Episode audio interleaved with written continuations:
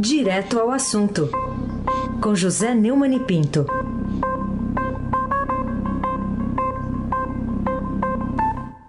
Oi, Neumani, bom dia.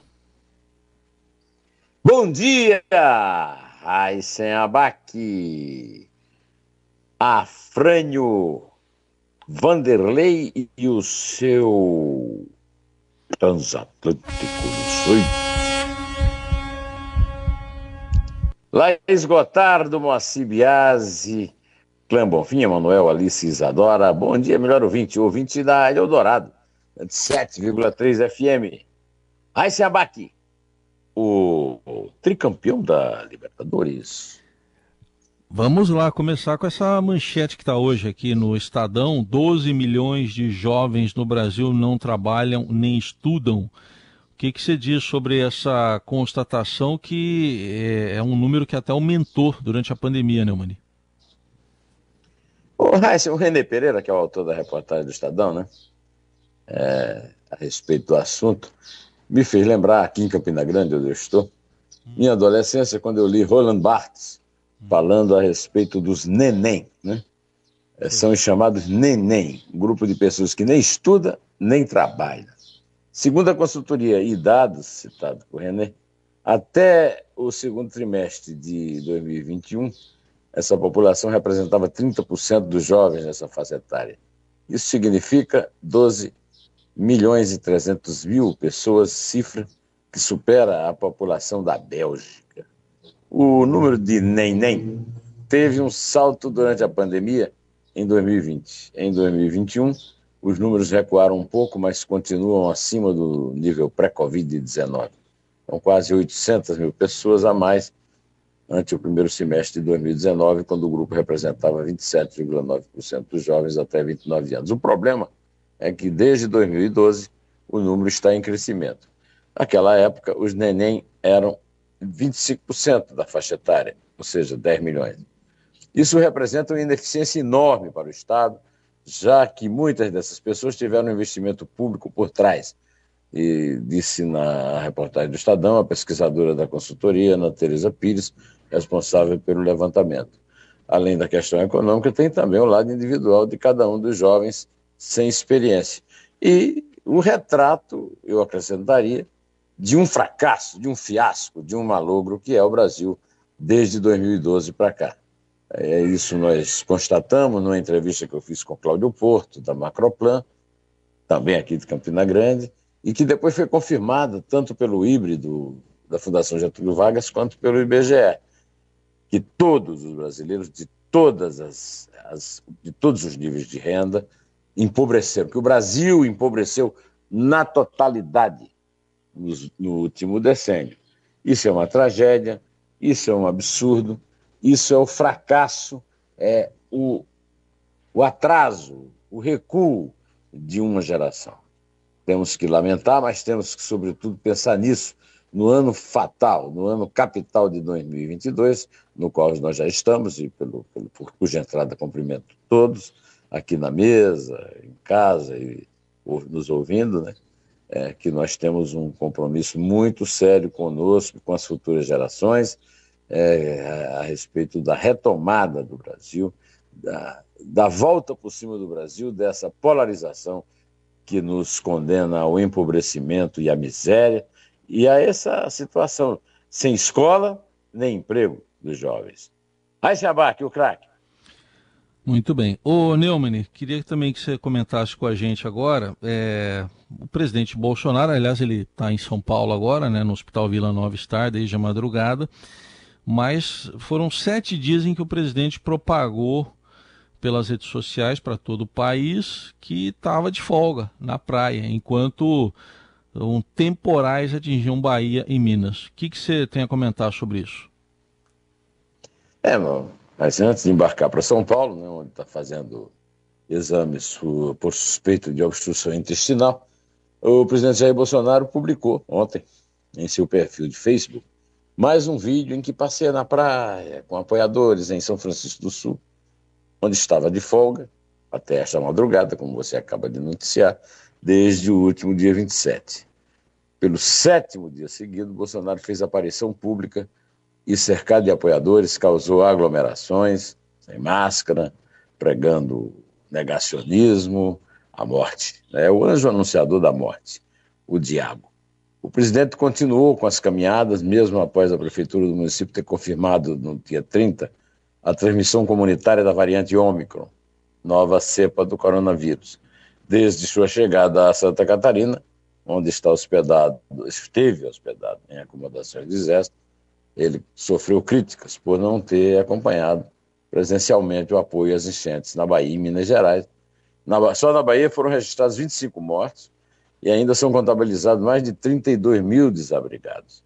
Nesse vídeo de domingo, ele aparece nas praias de Itaguaçu e Ubatuba, distância pouco mais de 4 quilômetros uma da outra.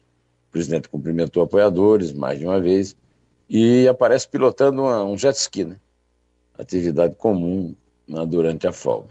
Durante todo esse tempo, ele e os seus apoiadores têm é, contado a mentira de sempre, que ele está presente, que o governo está presente na Bahia. Não está. O governo federal, o desgoverno federal do capitão sem noção, não se apresentou na Bahia, porque o governador da Bahia é do PT, o Rui Costa, e, e deixa brasileiros desabrigados e completamente fora né, do alcance é, daquilo que significa a intimidade do presidente, que é exatamente só para quem ele governa. O presidente governa só para a sua família. Né? Então, a família dele não está é, desabrigada na Bahia, ao contrário, está abrigada em mansões milionárias em Brasília e no Rio de Janeiro. Os filhotes, o senador Sons e o vereador federal. Raíssa Abac. Raíssa Abac é o craque. Bom, Neumann, e você nessa virada do ano eh, entrevistou mais uma vez o professor Direito à USP Modesto Carvalhosa, falando sobre vários assuntos. Chama atenção o título aqui do, do vídeo, da entrevista, STF não admite punição a corruptos. O que mais que disse o professor? Professor Modesto Carvalhosa, que eu sempre tenho entrevistado eh, nos últimos anos, né, que me deu todas as lições básicas sobre combate à corrupção, os tratados que o Brasil assinou no exterior ao longo dos governos é, Fernando Henrique, Dilma, é, Lula e Dilma, né? É, e depois o teto de gasto no governo Temer, né? É, tem acompanhado uma, com uma visão muito crítica, muito dura, muito coerente e muito sensata o, o processo de destruição é, da democracia e do Tesouro Nacional pelo desgoverno Bolsonaro. Agora, é, desse processo ele não poupa, nunca poupou a cúpula do judiciário brasileiro, porque o Supremo Tribunal Federal simplesmente, segundo ele, não admite que políticos ladrões, corruptos, chefões de organizações partidárias sejam punidos. É, o caso mais espetacular, mas não é o único, é do favorito à disputa presidencial, segundo as pesquisas Luiz Inácio Lula da Silva.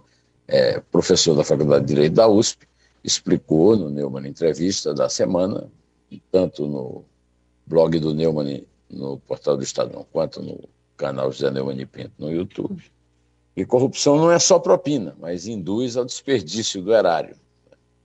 Ele acaba de lançar um livro chamado Por uma Nova Constituição para o Brasil, e né, nesse livro e na entrevista, mais uma, como você disse, eu, é, digamos que além de meu é, consultor jurídico, ele é um assíduo frequentador aqui da, da, das minhas mídias, né, dos meus meios aqui. É, como o PT, Partido dos Trabalhadores, aparelhou o Estado para tornar o furto do dinheiro público uma rotina no país. É bom pensar nisso tudo neste ano de mais uma eleição e exercer com liberdade e com juízo o direito do voto. Aí se abaque. Aí se abaque é o craque, é o tríplice coroado. Vamos falar de uma temporada de cruzeiros, a Anvisa está até recomendando que seja suspensa. E houve um caso que chamou atenção, uma confusão com um navio com 11 infectados pela Covid e, onde passageiros violaram o isolamento e tiveram que até que chamar a Polícia Federal no Rio, né, mano? O que, que isso tudo revela? É, segundo a última notícia publicada no Estadão, Mais de 3 mil pessoas começaram a desembarcar ontem do navio MSC Preciosa, da MSC Cruzeiros, que desde amanhã, tá, de domingo, está atracado no Pier Mauá, no Porto do Rio, é, depois de registrar 28 casos de Covid-19 entre passageiros e tripulantes. É o terceiro cruzeiro com suspeita de surto de coronavírus ao longo dos últimos dias. Ao todo, pelo menos um quarto. É, desculpe, um, 174 casos de Covid já foram noticiados, é, notificados em embarcações atracadas na costa brasileira. A Agência Nacional de Vigilância Sanitária informou que das 28 pessoas que testaram positivo para a Covid-19 no navio Preciosa, são é, 26 são passageiros e dois tripulantes. Uma investigação epidemiológica da agência com a Secretaria Municipal Estadual de Saúde do Rio identificou que todos estavam devidamente isolados, assintomáticos ou com sintomas leves. Deve ser mômico, né, que tem esse é, se propaga com muita rapidez, mas não, não é muito letal. De qualquer maneira, foram coletadas amostras para sequenciamento do genoma que a Polícia Federal teve que entrar em ação. É, é bom ficar alerta, é bom não dar ouvidos ao discurso assassino, é, criminoso do desgoverno Bolsonaro e continuar de máscara, evitando aglomerações. Não tem sentido nenhum fazer cruzeiro a essa época. Agora cada um é livre, como diz o Bolsonaro, vai fazer o cruzeiro. O certo está a Anvisa quando recomenda que esses cruzeiros sejam proibidos, simplesmente, sejam é, impedidos de, de continuar sendo feitos. Aí, Sebac. Sebac é o craque. Vamos lá, Neumann, agora também para uh, falar sobre uma posição da Advocacia Geral da União que quer impedir o afastamento de um secretário acusado de atrapalhar a investigação sobre o blogueiro bolsonarista Alain dos Santos. O que que revela essa postura da AGU? É, você está lembrado que esse secretário nacional de Justiça, que é o, objeto dessa notícia né, e desse trabalho de proteção aí da AGU, é o Zé Vicente Santini, um amigão aí dos filhos do presidente, é, que foi demitido por ordem do próprio Bolsonaro quando, num avião da FAB, é, que usou para ir para a Europa, viajou até Nova Delhi para puxar o saco do Bolsonaro na Índia, e depois voltou para o Brasil, mas já foi reposto em dois cargos e agora é, é secretário nacional de Justiça do Ministério da Justiça, que é comandado por um bolsonarista de raiz, que é o Anderson é, Torres. O, o, as acusações contra Santini, segundo a reportagem do Estadão, ganharam força depois que servidores do Ministério da Justiça o acusaram de ter feito pressão interna para impedir o processo de extradição de Alan dos Santos. As declarações dos funcionários foram reunidas por Randolfo Rodrigues numa petição apresentada ao ministro do Supremo, Alexandre de Moraes, e decidiu incluí-lo no inquérito é, em curso na Corte para investigar a existência da organização criminosa de atuação digital. É o fim da picada, isso é uma coisa absolutamente deprimente. A gente está comentando isso de novo. Um, esse cara é um cara reincidente, ele já tinha que estar. Agora, ele tem que responder um processo criminal, porque é, já está sendo mais do que evidente a interferência dele para tentar evitar a extradição de Alan dos Santos, que é procurado, é foragido e procurado pelo, pelo, Supremo Tribunal Federal. Agora, o Supremo Tribunal Federal, Alexandre de Moraes, não adianta ficar é, despachando, tem que mandar prender e acabou. Tem que mandar a, Poli, a Polinter prender. Abaque, o craque. Para fechar, queria que você comentasse declarações dadas aqui ao Estadão por um gigante do, do comércio online que diz que se o, comer, se o governo não atrapalhar e não elevar impostos já está bom. É, é, esse o conformismo com o qual temos que conviver, Neumann?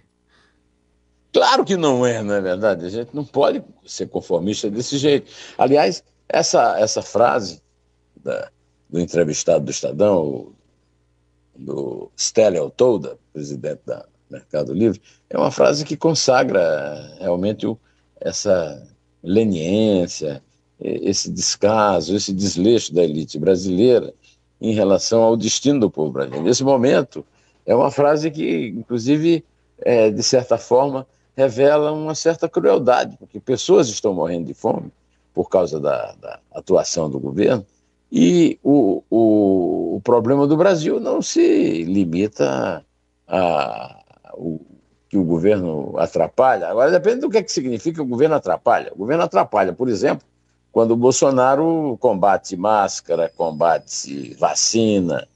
Agora, isso aí é, é, é o pior dos atrapalhos, como diria. Né? Então, é, é, nessa entrevista, é, o, o empresário fala dos desafios do negócio. Agora, o grande desafio do Brasil não é do negócio.